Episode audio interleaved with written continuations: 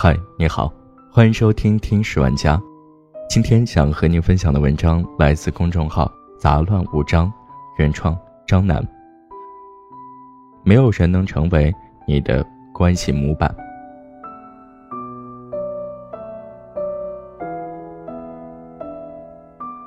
几天前的晚上，看到了一个热搜：孙维失愿分手。诗苑在里面说了这样的一段话。其实我特别想跟我的粉丝说。觉得很抱歉，因为有很多人当初关注我，都是因为我跟他在一起，给了你们一个很好的爱情范本。我也非常希望给你们做一个很好的示范，就是爱情应该有的很好的示范。但是我们俩努力的尝试过了，就是做不到。看到这一段的时候，我就马上想到了我自己，在我做自媒体刚起步的时候，其实只要写我跟女朋友的故事。阅读量都会比平时高出一倍。还记得一五年上映的《我的少女时代》的当天晚上，我一个人十点钟骑着单车去离学校最近的电影院，然后在看完后又马上跑回宿舍，打开电脑，开始写我在电影里看到的我和女友的影子。那篇文章叫做《你是林真心，我是徐太宇》，最终获得了四万多的阅读量。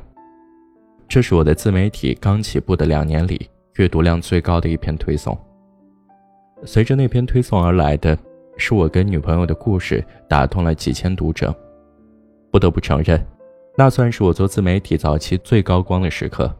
它让我的自媒体不仅仅只有小部分人知道，就连其他的人都开始知道。但有所收获，就一定会背上某种负担。在自媒体里秀恩爱本来就是一把双刃剑，你今天用了多大力气告诉别人你有多爱，在不爱的那天，你就会遭受到多大力的指责和谩骂。所以在意识到分享感情经历这个事情有变质的危险之后，我就开始刻意的弱化我们之间的恩爱形象，甚至弱化我是一个男朋友的形象。到了后来。如果和女朋友的故事再出现在文章里，我会更希望读者从中读到两个普通人的和极其日常的恋爱，而不是那种甜到腻的虚构假象。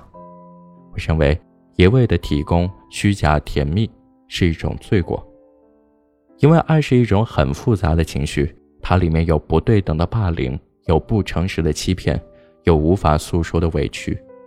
与此同时，他也具有生活里绝无仅有的真诚、关心和信任，所以我们喜欢爱别人，也喜欢被别人爱。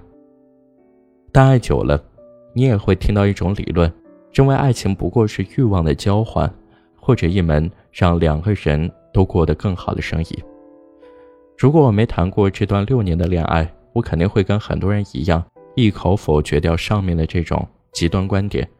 但正因为我谈了六年，我才会告诉你，上面的那种理论未必全错，甚至在某种意义上，它就是爱情的答案。因为爱情很极端，极端到没有人能够知道它的真实面目。你接近了他，你就看不清他了；你远离他，你就无法了解他。所以，我认为，没有人能成为别人的关系模板，无论他们多恩爱，多么甜蜜。或者整个恋爱过程多么跌宕起伏，即使是拍了那么多好看的情侣照的孔维和诗苑不可以，写了那么多的故事的我也不可以。不过我还是非常建议年轻的各位大胆的涌进爱情里，在里面说早安晚安，在里面肆意亲吻，在里面为对方煮饭，在里面照顾发烧的对方，然后也在里面冷战，在里面学会放手。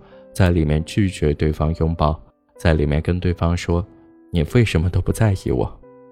当你所收获的一切如你将要失去的一切一样多，那么你就能够明白，为什么爱可以复杂到让人感到畏惧，却也让人感到舍不得。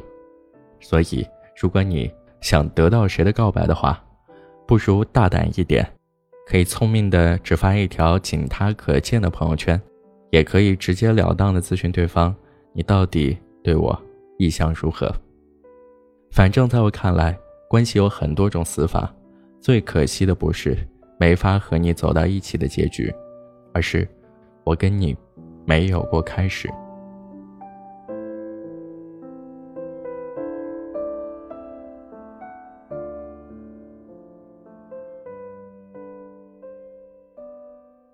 好了，这就是今天的节目，感谢你的收听，我们下期再见。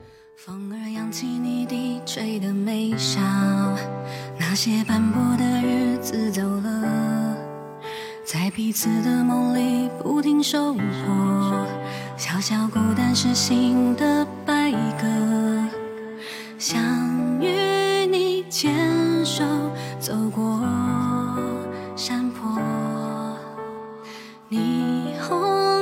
闪烁，为你奔波。放下烟火，放下重破。